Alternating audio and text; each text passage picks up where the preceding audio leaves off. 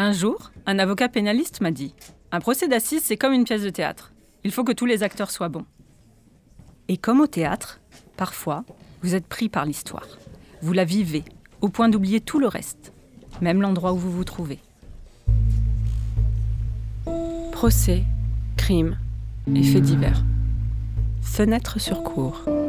Les chroniques judiciaires d'Élise Costa.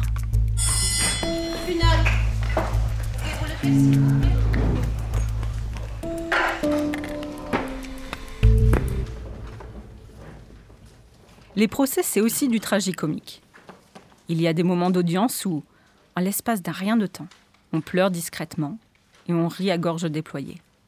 Et ça ne se fait pas forcément au détriment de l'accusé. Par exemple, la fois où le président a été obligé de dire plusieurs fois prout-prout devant une salle comble. Quand un témoin est absent à la barre, le président peut lire son audition. Le témoin a été entendu par la police ou la gendarmerie. Tout a été consigné par écrit. Donc il suffit de relire ce qu'il a dit à l'époque. C'est comme ça qu'en plein milieu d'une audience, le président se retrouve à lire l'audition d'un ancien ami de l'accusé, racontant leur soirée entre copains d'enfance. Alors il y avait Yann, Jean-Louis et Prout Prout. Prout Prout jouait aux fléchettes, mais Jean-Louis voulait rentrer, alors Prout Prout l'a raccompagné. Ou encore cette fois, au procès Bastor, la milliardaire monégasque assassinée. La pause déjeuner touche à sa fin. Tout le monde attend la reprise. C'est alors que la sonnette annonçant l'entrée de la cour retentit. Tout le monde se lève pour accueillir la cour, c'est le protocole. Mais là, personne. Nouveau coup de sonnette. Tout le monde est debout, à se demander s'il n'y a pas un problème avec la sonnette de la cour d'assises, parce que vraiment, ça n'arrive jamais. Troisième coup de sonnette. À ce moment-là, quelqu'un s'approche de Dupont-Moretti et lui souffle. Maître, je crois que c'est votre téléphone qui sonne. Il y a aussi cette fois où, à la question du président, Selon vous, combien de joints l'accusé fumait-il par jour? Un de ses amis répond Oh ben, je dirais 5 ou 6, comme tout le monde quoi. Mais je vais plutôt vous raconter le procès en appel de Jean-Louis Quéroux.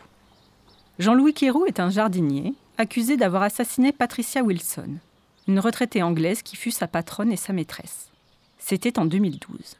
La disparition de Patricia Wilson est le seul crime qui a eu lieu dans l'Aveyron cette année-là. Les gendarmes se sont mobilisés, mais le corps n'a jamais été retrouvé. Jean-Louis Quéroux a toujours nié. Durant son premier procès, Jean-Louis Quéroux avait beaucoup parlé, dans une sorte de logorée pour noyer le poisson, et il avait pris le maximum. Alors cette fois, en appel, il décide de se taire. C'est un procès très long, où le président doit lire beaucoup d'auditions. Ses avocats, Maître Lévy et Maître Spinner, commencent sérieusement à ramer. C'est vrai que tout accuse Quéroux. On a retrouvé ses empreintes digitales et son ADN partout dans les traces de sang.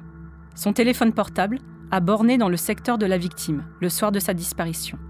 Il a envoyé des courriers mystérieux au juge, écrivant Peut-être que le 17 août, pour l'anniversaire de la mort de Patricia, je vous dirai tout de cette soirée, pour que sa pauvre mère puisse l'enterrer. Et puis surtout, Jean-Louis Quéroux a avoué être le meurtrier, avec force détail, à plusieurs codétenus, dans des maisons d'arrêt différentes. L'un d'entre eux est donc cité comme témoin. Il raconte ce qu'il a entendu. À la fin de sa déposition, il conclut en disant Je pense pas qu'il va parler, monsieur Kérou. Mais il faut assumer, ça ira mieux pour tout le monde. Ça ira mieux psychologiquement. Maître Spinner, l'avocat de Kérou, se lève alors, brandissant plusieurs feuilles agrafées ensemble. Il sourit. Vous savez ce que c'est? Entre ses mains, le casier judiciaire du témoin. Technique classique d'avocat de la défense. Qui pourrait croire un criminel? Maître Spinner s'emporte. Il arrache les pages du document en criant. Mais Spinner sourit souvent en criant. Et il lance.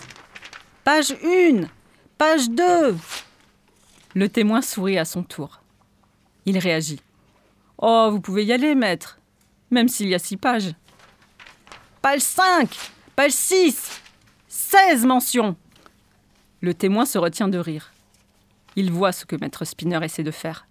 Il répond Bah écoutez, parfait. Vous pouvez lire les mentions, s'il vous plaît? Maître Spinner est bien obligé. Il égrène.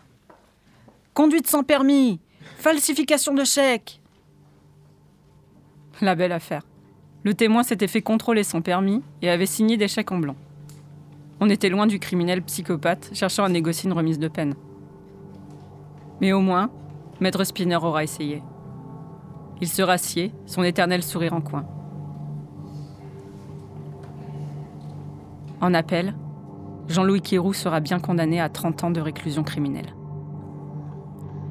Et ce jour-là, j'ai su. Le rire, de la même façon que le crime finalement, fera toujours partie de l'humanité. Quand le crime nous fait sortir de notre quotidien, le rire, lui, nous permet un peu d'y re-rentrer.